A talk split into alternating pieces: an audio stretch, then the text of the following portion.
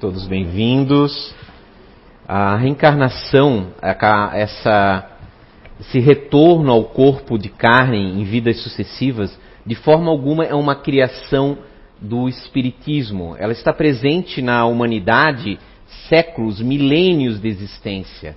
Desde as obras é, dentro do hinduísmo, o antigo brahmanismo, é, através do Gita, com a história belíssima, poética de Arjuna conversando com Shiva, falando sobre as sucessivas vidas que eles já tiveram, desde os egípcios, através do livro dos mortos, falando também da capacidade de retorno à vida, desde o, da seita do jainismo presente na Índia, aonde coloca-se ainda a capacidade da alma humana de retornar, inclusive, em corpos de animais, né? na qual na, nós não coadunamos como espíritas, né?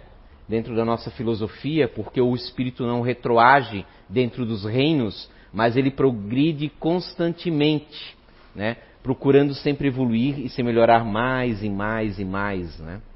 No capítulo 4 e no capítulo 5 do Livro dos Espíritos, publicado em 1857 por Allan Kardec, ele traz uma belíssima dissertação sobre a questão das pluralidades das existências, que é a reencarnação. Como pode acreditar em Deus, amor infinito, justiça divina, sem acreditar que nós temos sucessivas vidas? Como explicar uma criança em terra idade que perece aos braços da sua mãe? Como explicar a justiça maior entre aquele que tem a bonança, tem tudo na sua vida, e outro que não tem nada? Aonde está a justiça maior perante aquele que sofre doenças terríveis desde o seu nascimento, enfrenta câncer, nasce com deficiências, muitas vezes físicas, outras cognitivas, que lhe impedem muitas vezes de compreender o que é o certo e errado? Como, diante disso, vai poder uns receberem o benefício do chamado céu e outros penas eternas, conforme né, os milênios de cultura religiosa que nós já tivemos em nossas civilizações mundo afora. Não faz sentido. Porque ou o ser humano é uma alma pré-existente ao corpo biológico que temos, ou essa alma então nasceu junto com o corpo, como algumas ideologias acreditam. Se nasceu com o corpo, então perecerá com o corpo? Sobrevive ao corpo físico? Se sobrevive, então há um mundo espiritual em que ele perambula ou fica eternamente adormecido esperando as trombetas do juízo final? E se há esse juízo, como julgar de forma justa uns e outros? Quem jamais não errou? Que atire a primeira pedra. O mestre Galileu falou. Ninguém é isento de erros. E muitos dos nossos erros é fruto da nossa ignorância. Muitas vezes sabemos o que é o certo, não é verdade? Mas ainda pisamos na bola por falta de experiência. Os sucessivos erros, as dores que os erros nos causam, nos fazem aprender. Com o tempo, deixamos de fazer de forma automática aquilo que nos faz mal. Primeiramente, pensamos que faz bem, depois percebemos que não é tão legal, ainda assim insistimos no erro, muitas vezes de forma inconsciente. Quem é que jamais cometeu o erro da fofoca? Sabe que não é correto e ainda assim se pega fazendo. Quem não erra muitas vezes, né? Através dos séculos de, de, de desejos, de, de, de, de, energia sexual descontrolada do corpo físico, já não, às vezes, né, nessa vida presente, às vezes não caiu no erro do adultério que machuca o coração alheio da companheira ou do companheiro. Nós sabemos o que é o certo e errado pelas regras éticas e morais que nós aprendemos muitas vezes em livros ou nos dizeres dos mais velhos. Mas uma coisa é sabermos, outra é fazermos. O fazer muitas vezes não é porque não sabemos, mas porque nos falta ainda o aprimoramento moral, aquela energia que surge, que coíbe as nossas más tendências. Não se reconhece o verdadeiro espírita pela sua santidade, mas pelo esforço que empreende para dominar as suas más inclinações. E é através da sucessão de vidas que adquirimos essa experiência, que surge no nosso arcabouço inconsciente e nos possibilita ser aquela energia, aquele muitas vezes aquele afã que mesmo nessa vida não tendo experimentado o erro nos impede de praticá-lo. Não, não quero fazer. Não sinto vontade. Eis que aquele muitas vezes perambula no erro da luxúria, outro na avareza, outro que não tem luxúria e avareza, mas muitas vezes na ganância, no egoísmo, cada qual tem a sua pedra no sapato para se aprimorar. A reencarnação presente desde o hinduísmo, no budismo, em séculos entre os cátaros que foram dizimados, mesmo entre celtas, cada qual na sua interpretação. Poderíamos dizer que se trata meramente de ideias, de crenças construídas, cultuadas ao longo de séculos entre tribos que foram se é, evoluindo em outras formas de interpretação. Será que é real? Será que é assim mesmo a realidade da vida?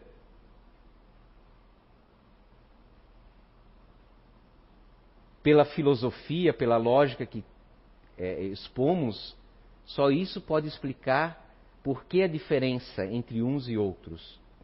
Se Deus é o próprio amor, por que ele favoreceria uns e não outros? Por que julgar da mesma forma aquele que muitas vezes nasceu entre uma família desvirtuada, muitas vezes de mafiosos, que recebe uma educação é, é, torta, tortuosa, como julgar aquela pessoa? Como um caso que eu lembro que aconteceu em Itajaí, muitos anos atrás, em que prenderam um senhor cuja filha, já adulta, trabalhava para ele no seu bordel, inclusive a neta. Mas como julgar aquela mãe que levou a própria filha para aquela vida de prostituição. Se era aquilo que ela conhecia como realidade. A moral é muito relativa, de acordo com a nossa capacidade de enxergar, com as nossas experiências de vida. É muito fácil de fora nós julgarmos o outro. Mas o outro tem condições de ter a, o mesma é, é, o mesmo nível de, de percepção que nós temos, aí está a grande questão. Na Índia, na cidade de Delhi, uma menina de quatro anos, Shanti Devi, começou a falar para os seus pais que essa aqui não é minha casa. Não, eu sou casada. Minha casa fica na cidade tal alguns quilômetros longe da sociedade natal. O meu marido é um comerciante, quem dir? E insistia anos após anos nessa retórica. O tio avô é, achou aquilo peculiar e realmente a menina, na, conforme os relatos dele, isso aconteceu por volta da década de 30 do século passado, é, achou peculiar, inclusive, o sotaque dela que realmente se assemelhava àquela aldeia, aquele lugarejo da Índia, da qual ela falava que tinha vivido em vida anterior. Na Índia, muitos dialetos. uma população hoje de quase 2 bilhões de pessoas, enorme. E aquelas historinhas, como toda boa cidade pequena, né? A mãe, o pai, em algum momento para desabafar, contou para a vizinha, em segredo, e o bom do segredo é espalhar o segredo. Então a vizinha contou para sua melhor amiga, e a melhor amiga contou para outra melhor amiga. Quando viram, todos sabiam.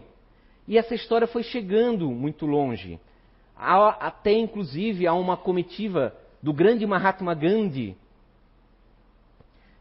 Futuramente seria a pessoa que possibilitou a independência da Índia como colônia britânica. E ele mandou alguns representantes para anotar esse caso. Ele pesquisava também crianças que relatavam espontaneamente vidas passadas.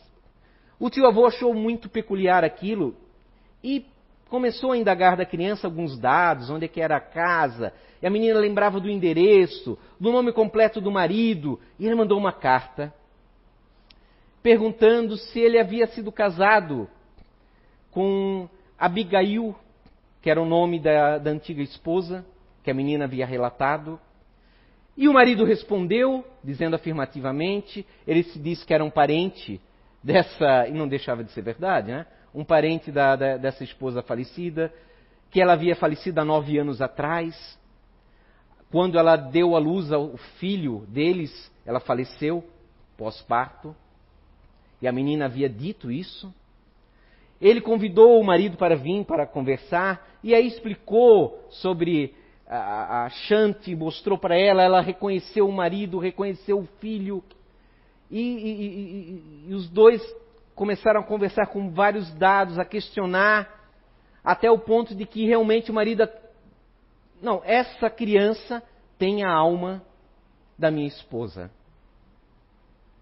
Essa história, como bem outras peculiares, vão chamar a atenção de um cientista indiano, o Dr. Banerjee, um dos primeiros parapsicólogos na Universidade da Índia a pesquisar de forma metodológica esses casos variados. Ao longo de sua vida, décadas de dedicação, ele juntou mais de mil casos de crianças da Índia, do Sri Lanka, de, de outros países da região, inclusive dos Estados Unidos, não só de, de, de, de, países que têm culturalmente a crença na reencarnação, como é o hinduísmo, mas de outros que há aversão quanto a isso. Escreveu um livro, Vidas Pretéritas e Futuras, em 1970 alguma coisa, bem como publicou anteriormente as suas teses. E essas teses chamaram a atenção de um outro psiquiatra norte-americano da Universidade de Virgínia, Ian Stevenson, que achou tão impactante, tão interessante, que começou também a trabalhar com essas pesquisas. Ian Stevenson estudou principalmente, claro, crianças também da região é, do Sri Lanka, mas conseguindo essa verba universitária pôde viajar pelo mundo. Um desses casos, especificamente no Sri Lanka, de um jovenzinho, de um menino de dois anos, cuja pronúncia do nome é muito difícil, vou chamar ele de Zé, relembrava que havia sido numa outra cidade de Maripu, se não me falha a memória, a 10 quilômetros de distância, um vendedor de aguardente, de cachaça, chamado Sami, e deu o sobrenome, inclusive. E insistiu isso ano após ano também, em suas lembranças. Dizia ele que ele havia brigado com a esposa porque havia bebido demais, saiu revoltado pela rua e acabou sendo atropelado por uma condução, desencarnando neste ato.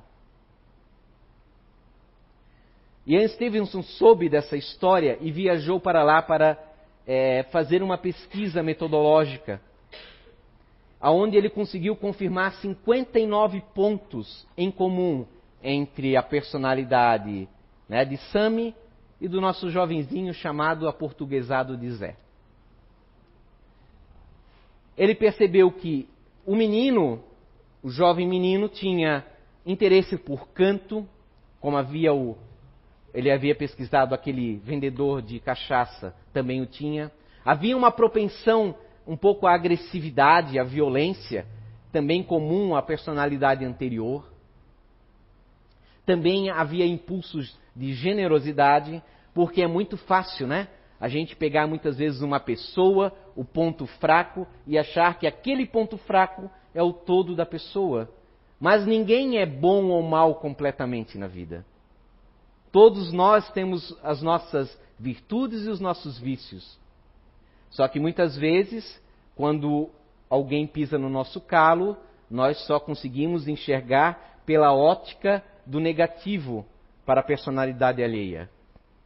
Mas ele era, tinha propensão à generosidade também, gostava de música, tinha os seus arroubos violentos, né? não era muito paciente. Então ele detectou vários pontos da personalidade em comum entre o jovem. Isso é muito interessante. Nós vemos então que é, é, é, é muitas vezes, quando esse arcabouço inconsciente é, é, desperta no ego atual, esse cérebro extrafísico, como o Dr. Banerjee, Remendra Nath Banerjee, definiu no seu livro, a fim de não usar o termo reencarnação, que está muito ligado a uma questão religiosa, para ele poder falar num termo mais acadêmico na época.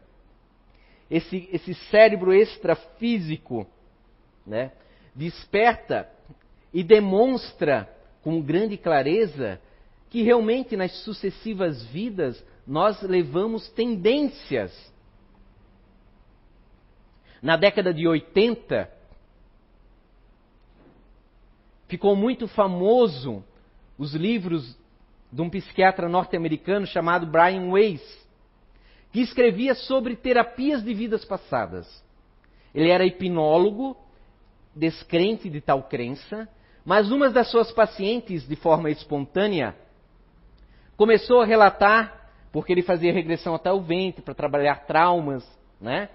Havia a questão de traumas inconscientes nessas teorias é, psiquiatras, e ela acabou regredindo antes do ventre materno, de forma espontânea, e começou a relatar uma vida que não era atual.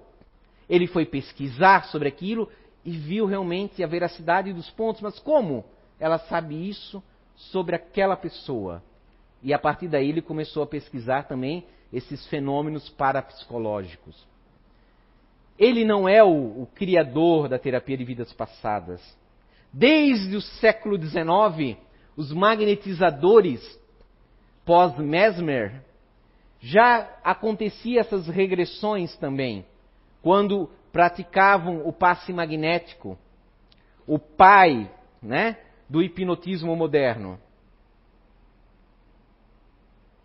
E aí, quando explodiu essa questão da, da, da hipnose para relembrar as vidas passadas, muitas pessoas realmente começaram a se interessar para saber quem eu fui, o que eu fiz,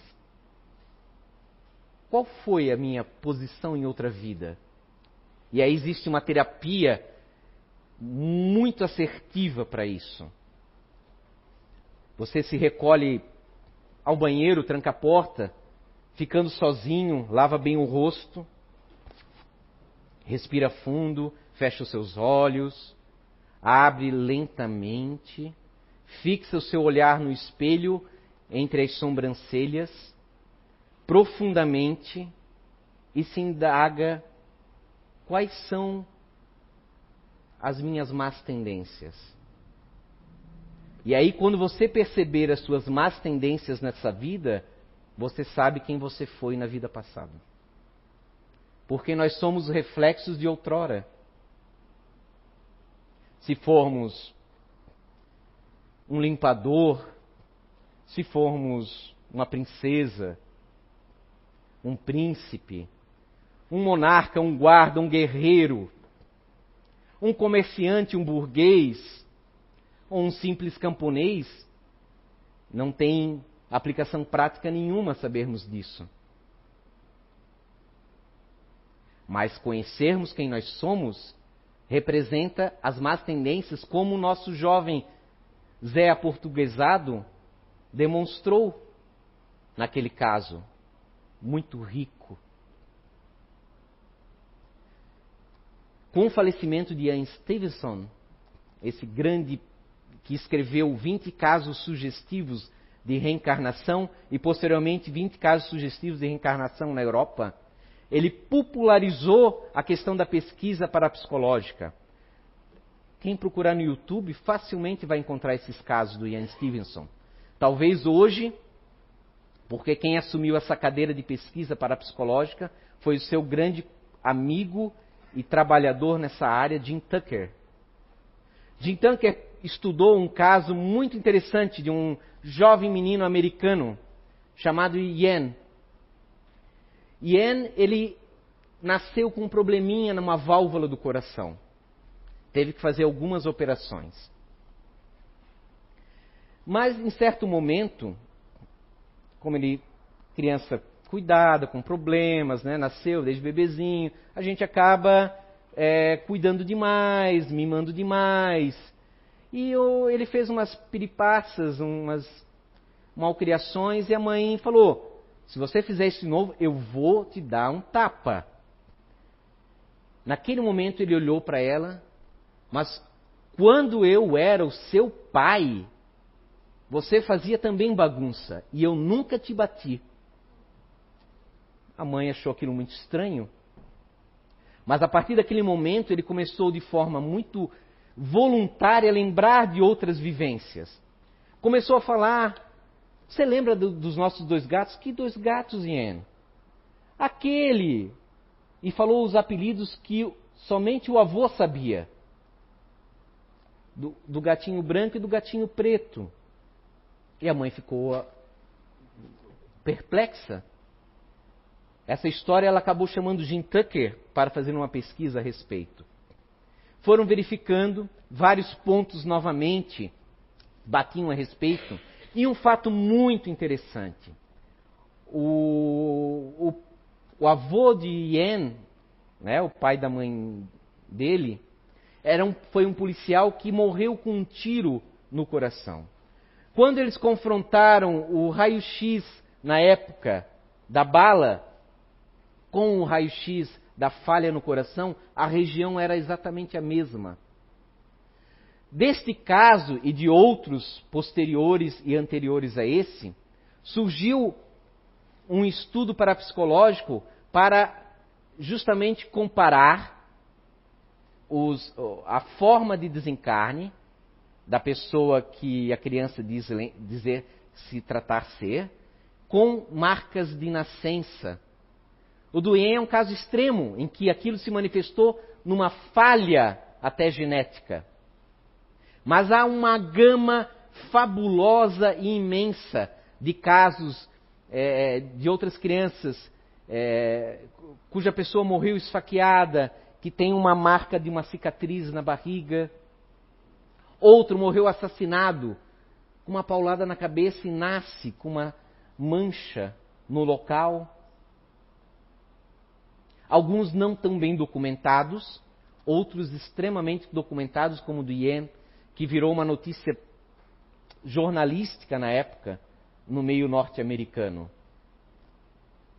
Uma coisa desses pouquíssimos casos que eu estou ilustrando, se pegarmos do Remendra Banerjee, do Dr. Ian e do Jim Tucker, temos mais de 3, 4 mil casos diferentes catalogados por esses pesquisadores, fora outros, como o do livro é, é Reencarnação Baseado em Fatos, do Carl Miller, um livro é, antigo, mas que traz vários casos analisados, não com essa metodologia científica, mas que serve para ilustrar muito bem que a crença da reencarnação não é tão somente uma crença, mas uma realidade.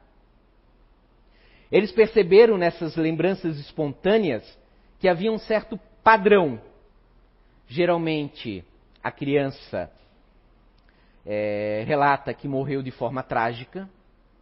O tempo entre uma vida e outra relativamente curta, de um no máximo dois anos.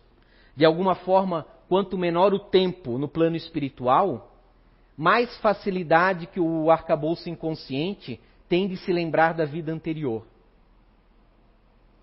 E um detalhe, como no caso do jovenzinho James, norte-americano, que, que foi com a família ver uma exposição de aviões antigos, que a partir daquele momento começou a ter sonhos, pesadelos, que estava num avião em fogo e que caía que morria, que posteriormente iria se lembrar que havia sido um piloto da Segunda Guerra Mundial, chamado também de James, coincidentemente ou não, Houston, na qual seu pai Bruce foi pesquisar todos os dados, os detalhes minuciosos que a criança relembrava, levou inclusive ainda a antigos colegas dessa outrora vida num bar, numa caserna militar, na qual o jovem reconheceu cada um dos antigos companheiros que vivenciaram a terrível Segunda Guerra com ele.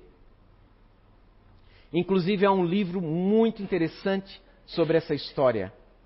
Mas, assim como ele, outras crianças passam a lembrar de forma espontânea por algum gatilho que relembra aquele trauma antigo. Mas não é uma regra.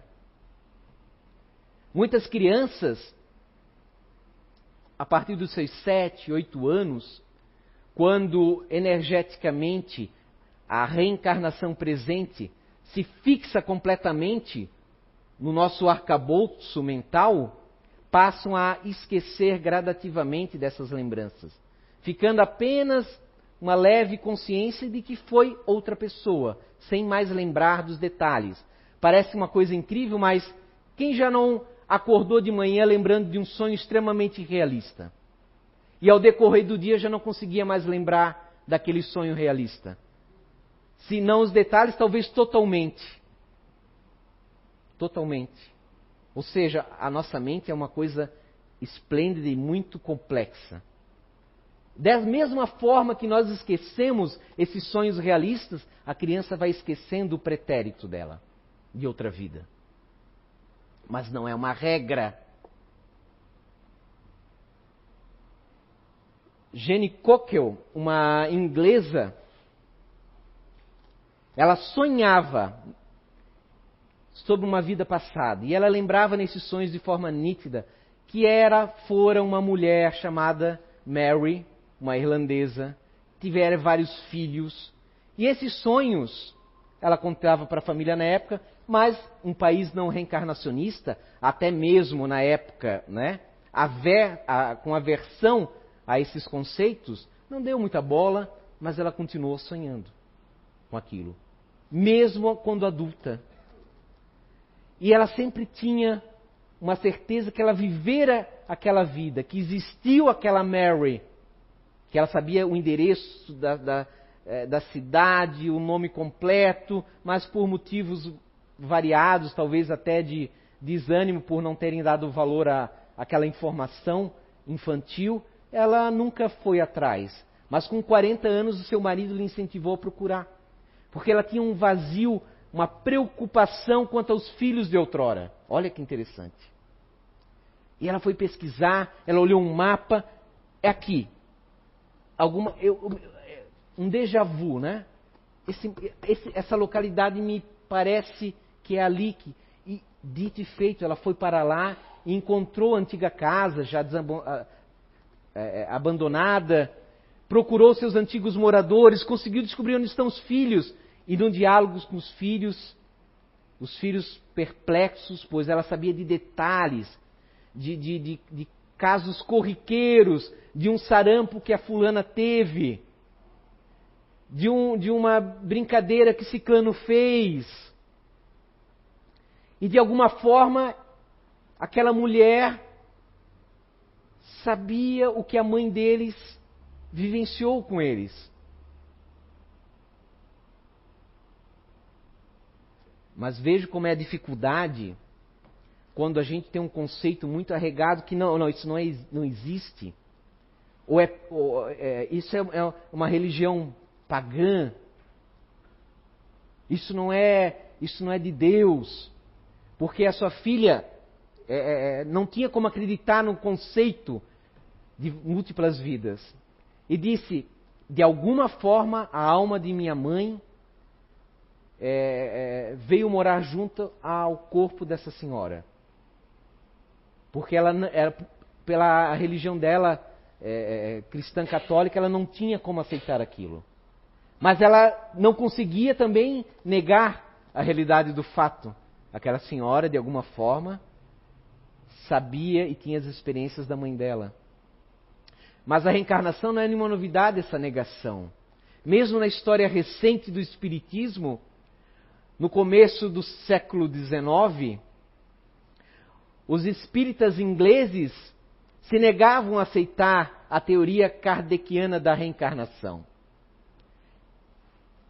Puramente porque uma questão de orgulho. Teria que se aceitar que não há diferença entre nós, não há posições sociais, no final das contas, que nós somos donos delas. Estamos nelas, mas mudamos constantemente. Como um homem, um inglês do século XIX poderia acatar que ele poderia voltar na pele de um escravo, no corpo de um hindu, no organismo feminino que era considerado inferior, que não tinha direito nem ao voto. E Kardec, mesmo diante dessa época triste ainda, apesar do iluminismo, ausente ainda da luz da razão, disserta no capítulo 5 do Livro dos Espíritos, após as perguntas sobre as múltiplas vidas, um belíssimo texto sobre a lógica magnânima de voltarmos em sucessivas vidas, demonstrando que não há diferenças de espécies humanas, conforme pregava, inclusive a própria religião, mas que somos todos iguais. A única diferença moral que há entre um e outro é que o espírito é mais vivenciado que outro espírito, mas todos progredirão. Kardec trouxe a lógica, a consequência moral de se acreditar na reencarnação, que está presente inclusive nos evangelhos e na Torá, que é para nós o Velho Testamento. Porque Nicodemos, fariseu, grande nome entre os judeus, diante da fala de Jesus, que diz: Compreenda que para entrar no reino dos céus, para ver o reino dos céus, é necessário nascer de novo. Mas como isso, mestre? Como pode um homem velho voltar ao ventre de sua mãe? Ele entendeu o que era nascer de novo, mas não compreendia como poderia ser feito isso. Jesus fala que é necessário nascer da água e do espírito. Sucessivas interpretações falam do batismo nessa passagem. É passível de ser contrariada, sim. Mas em outra, em Mateus, perguntam os discípulos de forma sincera ao Galileu: por que dizem eles que é necessário que Elias venha primeiro em relação ao Messias, diante das profecias antigas na Torá? Elias, o antigo profeta, já morto há séculos, deveria anteceder a vinda do grande Messias, o libertador do povo judeu. Jesus fala: Em verdade vos digo que ele já veio, mas não o reconheceram. E os discípulos entenderam que ele falava de João Batista.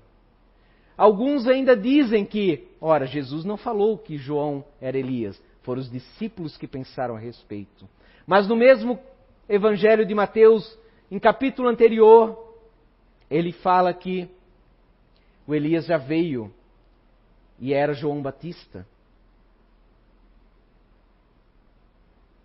Como João Batista pode ser o antigo profeta, se não somente através da reencarnação? Carlos Torres Pastorino, o autor do famoso livrinho, todo mundo algum dia já teve na sua cabeceira, Minutos de Sabedoria. É um livro espírita, para quem não sabe, tem muito católico que tem na sua cabeceira. Grande poliglota, professor da Universidade de Brasília, fala que na sua análise das traduções gregas dos Novo Evangelho, a palavra grega que representa é, é, voltar a se levantar também serve para regressar, se refere à reencarnação, má traduzida por Jeremias e posteriores. Poderíamos dizer, mas será? Então temos também no antigo livro História dos Hebreus, de Flávio José. Flávio José foi um historiador judeu. Ele viveu no ano 30 ao ano 100, praticamente logo após Jesus. E lá ele coloca que, no seu livro explicando o que é um fariseu, o que eles acreditavam. Acreditavam na imortalidade da alma. E que essa alma responderia por suas ações presentes. E nessas ações seria julgado. Alguns ficariam eternamente prisioneiros em outro mundo, no céu ou no inferno. Essas são palavras minhas. E outras voltariam a este mundo. Um livro antiguíssimo em que nos coloca a crença da reencarnação. Entre os judeus existem, assim como o cristianismo tem suas seitas variadas, né? catolicismo, é, uma leva de, de protestantismo, calvinismo e outras tantas, eles possuem, e vocês já devem ter ouvido falar, da Cabala ou Cabalá. A Cabala é uma, é uma área esotérica, mística do próprio judaísmo, na qual o seu livro o Sagrado Zoar fala claramente sobre reencarnação comprovando que o conceito é secular, vindo sucessivamente e se desenvolvendo dentro da comunidade judaica, desde memoriáveis tempos. O Velho Testamento fala que Deus faz a alma descer ao Sheol. Sheol foi traduzido muitas vezes como sepultura, mas também faz subir de lá. Esse subir de lá é retornar. O Sheol é o Hades, dos gregos, o mundo dos espíritos. Naquela crença antiga, e nós ainda no cristianismo trazemos esse, essa cultura, onde é que é o inferno para nós geograficamente? No fundo do chão, né? A mesma coisa acontecia na mitologia grega, as cavernas eram caminhos para chegar ao mundo dos mortos. Orfeu desceu para resgatar sua amada dos mundos dos mortos. O Sheol dos judeus era também descer às profundezas da terra. Deus mandava seus, os mortos para lá, mas também mandava eles voltarem de lá. Mesmo no Velho Testamento, temos as pinceladas da reencarnação presente, como em culturas variadas. Poderíamos perguntar, mas Jesus nunca falou claramente. Muitas coisas não posso vos dizer, vocês não estão preparados para aceitar os próprios espíritas, os pesquisadores, vendo a realidade da imortalidade da alma, com a leva das mesas girantes, dos médiums de efeitos físicos exuberantes, custaram, levaram décadas para aceitarem o conceito de reencarnação. E nós queremos que às vezes o nosso amigo ou o nosso parente venha aceitar de uma hora para outra aquilo que nos parece ser natural nos parece ser a realidade da vida, não é pedagógico e não funciona dessa forma. Cada um tem o seu momento, a sua experiência que vai te dar aquele estralo. Alguns nascem com esse estralo, outros passam por situações, outros veem realidades. O mundo é, é, é tão fascinante se a gente tem a mente aberta. É tão grandioso pensar que nós somos muito mais do que esse aglomerado de células fantásticas desse corpo, dessa máquina maravilhosa chamada corpo humano. Nós seguimos adiante em outras vidas. Mesmo algumas crianças nesses relatos aos pesquisadores do Ian Jim Tucker, do Remendra Banerjee, relatam alguns dados do seu pós-vida, mesmo sendo breve. Ah, quando eu estava lá, eu não queria voltar, mas Deus me mandou para vocês. Nos dando a prova da existência de algumas reencarnações compulsórias, obrigatórias, obrigadas. Uma imposição não violenta, mas moral, você necessita, porque você precisa aprender isso na sua vida. E aí, não é assim que às vezes a gente faz é, com pessoas que nós respeitamos, abaixamos a cabeça, você tem razão.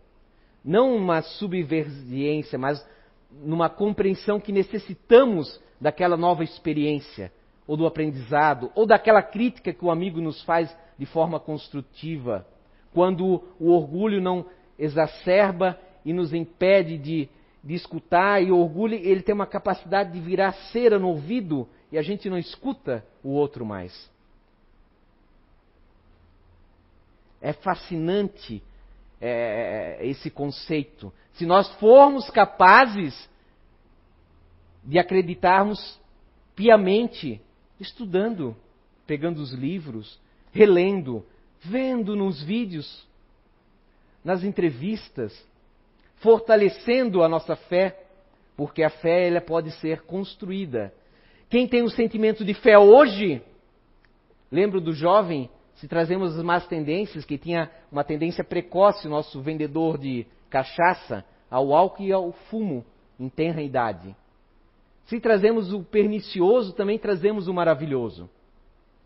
Como explicar, com quatro anos, Mozart escreve uma sinfonia de cabeça? Como é que pode isso? A experiência de vida pregressa o acúmulo de conhecimento. Os gênios, os jovenzinhos gênios se explicam pela reencarnação. Por mais que se dê educação, não explica essas capacidades natas. Culturas milenares, como o Dalai Lama, que é escolhido em, ainda criança, que é colocado os brinquedos de outras vivências e a criança tem que achar os, os brinquedos iguais, reconhecê-los, fazem agora mais sentido do que mera uma, meramente uma crença preconceituosa da nossa parte dizer que isso é misticismo. Isso é besteira. Não se nós pegarmos esses 60 anos de pesquisa parapsicológica séria sendo feita. Mas nós temos preguiça de estudar. Nós preferimos que às vezes a pessoa vem aqui e nos dê de bandeja a crença que nós devemos ter para poder ainda subir a escada de Jacó, cheio dos anjos e adentrar fabulosos, né? Nas, no jantar celestial. Nós excluímos o alto esforço, que é o único caminho verdadeiro para a nossa realização e aprimoramento o caminho sempre é individual, intransferível. É muito gostoso, sem dúvida, andarmos de mãos dadas com outro por esse caminho. Nos facilita.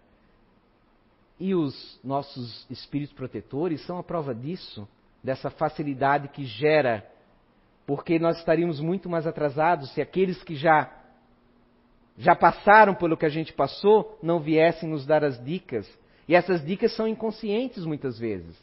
As ideias que nos surgem de forma, de forma espontânea, muitas vezes são palavras aos ouvidos espirituais, não captados pela consciência do ego presente. Mas é aquele momento, não, não vou fazer isso. É aquela força moral que nos vem amplificada pelo, às vezes, um esforço ínfimo da nossa parte, mas que daí tem a misericórdia, nem vou dizer mérito, misericórdia, de sermos é, é, é, levados né, em dois. Aquela historinha, lembram? Mas, poxa Deus, momentos mais difíceis, se minha vida fosse uma estrada de areia, o Senhor esteve nas alegrias junto, mas agora somente uma pegada. Estive te carregando nos braços e tu não percebeu. Nós podemos muito mais se a gente arregaçar as mangas e nos esforçar nesse estudo. Remendra Banerjee, esse homem fantástico que nos legou essa pesquisa, esteve no Brasil, trazado, trazido no Brasil pelo Dr. Ney Pietro Pérez, que já esteve no Fore Blue, junto com o Dr. Hernani Guimarães Andrade, o grande parapsicólogo espírita brasileiro que estudou também reencarnação, que contribuiu com pesquisa para o Ian Stevenson no seu famoso livro 20 casos. Temos dois casos brasileiros nesse livro mundial. Quando no Brasil, ele foi levado para conhecer, sem dúvida, o maior fenômeno paranormal do mundo, Chico Xavier. E conversaram coisas pitorescas. E Banerjee perguntou com o tradutor se ele já, já esteve na Índia.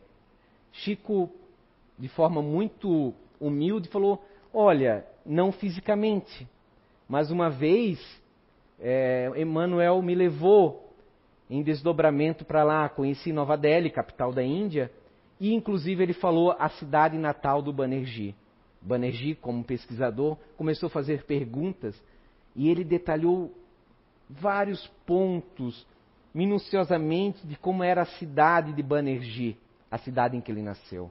Ele ficou abobado. E Chico daí comentou: é, eu fui para lá porque Emanuel queria que eu é, é, é fosse para ver como era, participasse de uma reunião de Mahatmas. Mahatmas é um termo hindu, como seria para nós santo. Grande alma significa. E aí, após narrar esses, esses detalhes dessa reunião para Banerjee, o Banerjee se levantou, pegou a mão de Chico, beijou. Somente um Mahatma pode ter acesso a uma reunião de outros Mahatmas. E ele beijou a mão de Chico e demonstrou ali a sua é, é, é, é percepção da grandiosidade que foi esse ser chamado Chico Xavier. Muitas vezes renegados por nós, com obras belíssimas e pouco estudadas. Convido vocês então a estudarem sobre tudo isso que nós falamos, que é uma ponta do iceberg. Espero que possa ter contribuído de alguma forma para elevar a motivação de vocês, para conseguir verem além das vestimentas carnais, de conseguirem principalmente superar às vezes um rancor para com o pai, para com uma mãe, com um irmão, com uma irmã. Às vezes agora esse momento é difícil. O vizinho, o amigo, que não nos falamos mais. Mas talvez isso possa cozinhar né, na nossa cachola e nos fazer pensar como podemos realmente fazer as pazes. Como superar para que não seja em outra vida, irmãos gêmeos, meu Deus, não, mesmo que seja por medo de ter que reencarnar com o inimigo, que seja motivação não muito boa para evoluirmos, né? Então vamos fechar nossos olhos nesse momento para agradecer do fundo dos nossos corações. Obrigado, Senhor, pelo corpo que ora temos por sermos capazes ainda de ver, de beijar, de afagar. Obrigado, Senhor, se nós caminhamos, mas se alguma deficiência se faz presente, que possamos compreender a necessidade de aprender, de crescer, de evoluir, de não sermos rancorosos, mas sim, Senhor, resignarmos através de uma conduta dinâmica e positiva. Vencermos o egoísmo, vermos a vida além do consanguíneo, porque somos, no fim das contas, maridos, esposas, filhos e filhas, irmãos irmãs. Já fomos vizinhos, talvez amigos de outrora. Nossa família é tão grande, tão vasta, que não tem fim. Estrelas no céu não contam as nossas vivências. Deus, oxalá, possamos seguir em frente, firmes, convictos de que a vida não é o fim, que o fatídico suicídio não é caminho para nós, mas nos fortalecermos e seguirmos adiante, Senhor. Te pedimos vossa misericórdia, vossa luz sobre os nossos lares, sobre nós, que o nosso coração transborde daqui para frente transformação moral acima de tudo. Obrigado, Deus, Criador, Jesus, protetor. Obrigado por essa hora, por esse momento. Que quando as trombetas tocarem, sejamos nós a rir e a outros chorarem pela perda de um ser bom. Que sejamos, Senhor, vitoriosos. Que assim seja.